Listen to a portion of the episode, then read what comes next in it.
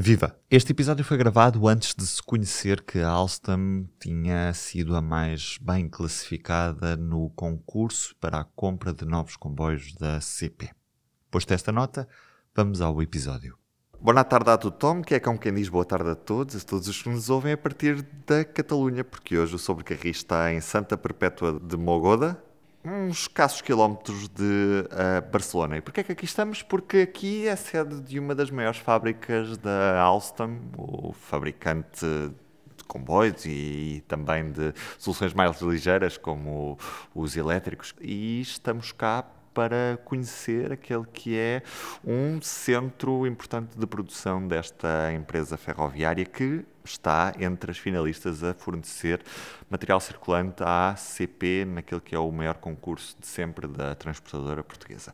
Carlos, conta-me eh, a história desta fábrica e o que é que por aqui se passa hoje em dia. Queres uma história curta ou uma história longa? QB. QB, QB. Bom, mas pronto, ainda assim, recuemos ao século XIX, pronto. Em 1855, quando é fundada La Maquinista, que era uma empresa conhecida como La Maquinista Terrestre e Marítima, que era uma fábrica de ponta na altura, de, de maquinaria, também fazia locomotivas, que funcionava no centro de Barcelona. E é esta empresa é comprada pela Alstom em 1989. E porquê? Porque nessa altura preparava-se a primeira linha de alta velocidade em Espanha, o Madrid-Sevilha, que foi comprada praticamente chave na mão aos franceses, não é? E, portanto, a Alstom teve necessidade de fazer uma fábrica de comboios uh, em Espanha. E então compra uh, uh, La Maquinista com a Macosa, na altura, ainda faz os primeiros uh, TGVs para o Madrid-Sevilha uh, no centro de Barcelona, na, na, fábrica, mas rapidamente tiveram que inaugurar uma nova unidade industrial nos arredores da, da cidade e em 1994 inauguram esta, esta fábrica em Santa Perpétua de La Mogoda dizer que é uma das maiores fábricas do, do grupo Alstom, que já de si é bastante grande desde, desde que comprou a Bombardier, não é? Só para termos uma ideia, é, a maior fábrica da, da Alstom fica na Índia e tem uh, 3 mil uh, trabalhadores. A segunda é em Derby, no Reino Unido, e tem 2.500 trabalhadores. Esta, em Barcelona, tem mil trabalhadores eh, sendo que entre 2020 e 2023, ou seja, nos últimos três anos, duplicou, passou de 500 para 1000 trabalhadores e vão contratar ainda mais 150 este ano. Além desta característica, que é dar mão de obra a muita gente, e eles aqui dizem que estudos indicam que por cada emprego criado aqui nesta fábrica, criam-se dois empregos e meio indiretos fora daqui. Portanto, estes mil trabalhadores representarão mais 2.500 no cluster aqui em torno da, da fábrica, não é? Para além disto, esta fábrica tem uma característica muito interessante, que é das mais diversificadas da Alstom em termos de produção. Eles aqui produzem uh, elétricos, os tramways, como eles dizem, os trams, produzem metros e comboios regionais, suburbanos e até de alta velocidade. Neste momento, o que é que eles estão a fazer? Estão a fazer uh, elétricos para, um, para Frankfurt e para Colónia, na Alemanha. Estão a fazer também o tramway para Casablanca e para Barcelona. Quanto a metros, estão a fazer 250 metros, unidades para Barcelona, 54 para Santo Domingo e 105 para Singapura, num total de 409 unidades. Depois, é possível ainda assistir aqui nesta fábrica à construção, ao fabrico, de 34 comboios regionais para o Luxemburgo, Alguns até já estão em testes aqui nos arredores da fábrica, a andar a passar a ferro para trás e para a frente para, para, em, testes. Estão a fazer 201 comboios para a Renfe e ainda mais uh, eh, 10 comboios de via estreita para os ferrocarriles da Generalitat de Catalunha, num total de 245. Portanto, uh, é uma fábrica que impressiona também pela sua uh, agilidade e pela sua flexibilidade ao produzir material circulante tão diversificado. Diogo, faz sentido sonharmos com uma fábrica deste género em Portugal? O que é interessante aqui é que nós estamos nos arredores de Barcelona e se a Alstom ganhar o concurso, será nos arredores do Porto. Mais concretamente na zona de Guifões, perto de Matosinhos, e as características até são bastante semelhantes, porque, por exemplo, os comboios que são fabricados aqui são, são enviados diretamente pela linha de comboio. Se forem metros, aí já tem que se usar o caminhão. Mas, de facto, este pormenor de, por cada emprego direto aqui, serem criados dois empregos e meio em redor, não é indiretos, pode de facto contribuir muito para o tecido empresarial desta hum, da região norte do, do país, concretamente na área metropolitana do Porto. Outras características interessantes desta fábrica prendem-se com o facto da fábrica ser muito espaçosa mesmo, porque estamos a falar de mais de uh, 360 mil metros quadrados de terreno, dos quais apenas neste momento estão construídos 68 mil. Portanto, há um, há um enorme espaço para crescer. Esta fábrica ainda pode quintuplicar se tal for necessário. E nota-se que há muito silêncio nesta fábrica, apesar de tudo, e não se vê assim tanta gente. Mas, segundo a Alstom, há de 700 pessoas por turno nesta unidade. Um turno é logo da manhã, das 6 da manhã às 2 da tarde. O turno a seguir é qualquer coisa como das 2 da tarde às 9, 10 da noite, que neste momento são 9, 21 horas, ainda é mais ou menos de de dia.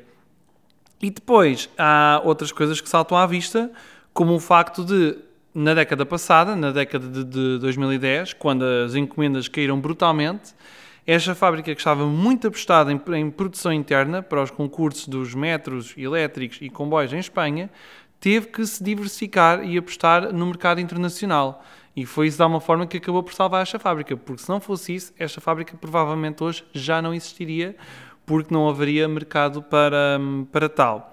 Depois há também uma, há outra parte que é interessante, que é um, o ensino, a formação dentro da, da própria fábrica, em que nós tivemos a oportunidade de experimentar, por exemplo, um teste de soldadura, só que em vez de usar uma placa de alumínio a sério, com uma simples placa de plástico, realidade aumentada e um, e um software que faz lembrar um jogo, é possível replicar perfeitamente. Aliás, o Carlos foi bastante exímio na, nesta, nesta tarefa. Bem, o, o que é certo, Carlos e Diogo, é que a fábrica que vemos aqui satisfaz bem as necessidades não só de Espanha, como vimos, está a exportar para, para muitos países, não só, obviamente, também da Península Ibérica, mesmo com este concurso dos 117 comboios da CP, muito facilmente imagino que pudessem ser construídos aqui. Portanto, a existir uma fábrica de comboios em Portugal, existe por exigência do próprio concurso da CP, não é, Carlos? Eu penso que sim, ninguém me disse isso, mas obviamente que com o espaço que aqui têm, estando aqui a fazer comboios para a Península Ibérica, para a Europa e até para fora da Europa, não seria por fazerem 117 comboios que eles sentiriam necessidade de abrir uma fábrica em Portugal. Se o fizerem, será por exigência do caderno de encargos. Eu acho muito bem que sim, que o caderno de encargos contemple isso, não é? Para a nossa indústria ferroviária. Mas quer dizer, depois de ver este grande complexo industrial, de facto, eles não precisavam nada de construir uma fábrica em Portugal. Uhum. E daí a importância também do, dos próprios recursos humanos, porque nós sabemos que é uma das áreas em que o setor está mais necessitado quando olhamos para Portugal. A CP uh, ah, tem, tem muita dificuldade em recrutar técnicos especializados para fazer uh, estas funções na área da engenharia, da soldadura, quadros técnicos que, que vêem nos privados salários mais competitivos. Uh, tenho duas perguntas, Carlos. A primeira delas é quanto é que recebe um técnico aqui, quanto é que recebem as pessoas aqui, se o salário é competitivo ou nem por isso, e face à realidade portuguesa, e até que ponto é que uma possível fábrica da Alstom em Portugal não iria, de certa forma, colocar em risco aquilo que são os postos de trabalho que já estão assegurados na CP, uma vez que esses funcionários, muito provavelmente hoje têm salários bem mais baixos do que aqueles que a Alstom pode proporcionar em Portugal. Ora, aí está uma boa questão, realmente isso é verdade. Olha, aqui nesta fábrica, e atenção que estamos a falar em Espanha, é certo que na Catalunha, não é na Extremadura ou na Andaluzia, mas uh, aqui em Espanha, um, um, aspirante com 17 anos, portanto um jovem pouco qualificado que começa aqui a trabalhar, ganha 1.129 euros. E um operário especializado ganha de 1.900 euros para cima, até aos 2.200. Uh, em Guifões e em Contemil, a CP paga a um recém-entrado 850 euros e o último nível está a cerca dos 1.100 euros. Portanto, esta é a diferença brutal entre uh, os salários neste setor em Portugal e em Espanha. Agora, perguntas bem, imagina que a Alstom ou, ou, até qualquer um dos seus concorrentes, a Stadler ou a CAF, fazem lá as suas fábricas. Obviamente que vão inflacionar os salários. O que é bom que as pessoas que consigam depois na altura emprego ganhem bem, como é óbvio, não é? Mas é claro que iria, que iria haver uma debandada de uh, operários, de trabalhadores da CP para estas empresas, como é óbvio. Uh, mas olha, é uma questão muito interessante a seguir. Agora, uma coisa certa, e, e, e convenhamos, isto é reconhecido pelos próprios administradores da CP, coitados, que estão impedidos pelas finanças de poder aumentar os salários, que todos reconhecem que é uma vergonha pagar uh, 850 euros e 1.100 euros a operários especializados uh, nas oficinas de, de Guifões, de Contomil, de Entroncamento, do Barreiro, quer dizer, é realmente muito pouco e por isso também não conseguem segurar trabalhadores e isto é um problema que afeta de facto a ferrovia. No fundo o que vemos aqui é que a CP que fez um concurso para tentar favorecer também a, a produção nacional e, e, a existência de uma fábrica em Portugal, isso é, é louvar, obviamente que sim, poderá ser a principal afetada por uma bandada de trabalhadores que acontecerá se os salários não forem aumentados, que no fundo acaba por ser um verdadeiro tiro nos pés ver trabalhadores que terão melhores ofertas, muito provavelmente em termos salariais, e a CP, que tem nesta altura muita dificuldade em reter talento e em contratar talento, poderá, poderá ser gravemente afetada. É um verdadeiro tiro nos pés, sim. Diogo, para termos noção, quando falamos da indústria automóvel, estamos a falar de tempos de produção relativamente curtos, em que um carro entre uh, chegar a uma linha de montagem e sair cá para fora uh, é um período tão, de tal maneira rápido que, que os custos são muito mais baixos do que aquilo que podemos ver numa linha de, de construção de um comboio, porque, como vimos, exige muitos técnicos especializados, exige muita tecnologia, muita engenharia e muito trabalho de soldar. Aliás, é tanto trabalho de soldar que a própria Alstom tem agora uma nova máquina de soldadura automática, não é? Que tem de ser devidamente programada, tem que ter algum apoio humano mas esta máquina é impressionante porque hum, em alguns minutos, não é? Consegue soldar toda um, eh, uma carruagem, de um, ou pelo menos uma secção de, de um novo comboio. O que se fosse um trabalho feito por humano, demoraria seguramente mais algumas horas do que é feito com uma máquina. E depois toda uma, é uma linha de montagem muito complexa, muito pesada, exige muitos recursos humanos. E só para termos uma ideia, por exemplo, o, um dos uh, comboios que vai servir para o metro de São Domingo, em, no Panamá, só numa estação, e uma estação, por exemplo, é, pode ser, por exemplo, a parte em que é montado o ar-condicionado, o sistema AVAC, não é? De ventilação e tudo, só nesta parte, o comboio tem de ficar 5 dias para ser tudo instalado. E estamos a falar apenas de 3 carruagens. E se estivermos a falar do comboio que está a ser fabricado para os caminhos de ferro do Luxemburgo, que certamente serão usados por muitos portugueses, quer no Luxemburgo, quer na Bélgica, quer em França, porque depois já há serviços transfronteiriços, é quase uma semana, são 6 dias por cada estação. Portanto, quando se fala em comprar comboios, comprar carros ser a mesma coisa, não tem nada a ver porque em seis dias, se for preciso, conseguem-se montar algumas centenas ou, ou milhares de carros. Um comboio não, demora todo este tempo só numa estação, só numa secção de montagem. Carlos, nós estamos num dos sítios mais bem servidos pela ferrovia na Catalunha. Temos linhas à volta da fábrica, inclusive a linha de alta velocidade não passa muito longe de, daqui. Portanto, é expectável que todo o material que seja necessário para a produção de comboios venha precisamente sobre carris, ou não é bem assim? De forma alguma. Tive a preocupação de perguntar como é que é feito o abastecimento da fábrica em termos de matérias-primas um, ehm, e é tudo feito por modo rodoviário. Inclusivamente, um, ehm, a 2 a 3 km daqui um, ehm, tem um centro logístico onde concentram todos os componentes que chegam à fábrica e vem tudo em caminhão, nem sequer fica ao pé da linha. E durante a noite eh, são transportados, vem tudo a jeito, as componentes todas vêm todas aqui para a fábrica e durante o dia, quando as pessoas começam a trabalhar, já têm tudo a jeito para, para montar os, os comboios. Um, e é a prova de que mesmo uma fábrica de comboios, não é? Apesar de tudo, não consegue abastecer-se um, de mercadorias por via uh, ferroviária. Porquê? Porque a rodovia é claramente uh, mais competitiva não é? as matérias-primas, as componentes vêm de vários pontos de, de, Espanha e do resto da Europa e, portanto, eh, não conseguem formar comboios que justificasse ter aqui uma linha, um ramal para serem abastecidos por via ferroviária. E isto faz-nos pensar, mais uma vez, como é que isto se resolve eh, eh, em Portugal, em Espanha e na Europa, ou seja, como é que o caminho de ferro ganha competitividade face à, à rodovia, se não se tomarem medidas, digamos, mais draconianas que obriguem a esta transferência modal. Por outro lado, os próprios trabalhadores, muitos vêm de carro, e são mil, porque apesar de haver uma estação de caminho de ferro que fica a 10 minutos a pé daqui, eh, dizem-me aqui na fábrica que a Renfe não tem horários adequados para servir os trabalhadores da fábrica. Portanto, onde é que eu já vi este filme? Alguma coisa parecida também com, com, com Portugal. Só mais uma curiosidade ainda a propósito desta fábrica, não é? Eh, é gerida por uma, por uma mulher a diretora chama-se Cristina Anderes e é eh, responsável desta fábrica, não é? Eh, num mundo bastante masculino que é a ferrovia. Quando aqui à entrada no hall há uma fotografia de 2008 do rei eh, Juan Carlos que veio cá visitar a fábrica e ele é fotografado com cerca de 500 trabalhadores à volta dele aqui na fábrica. Só lá havia uma mulher.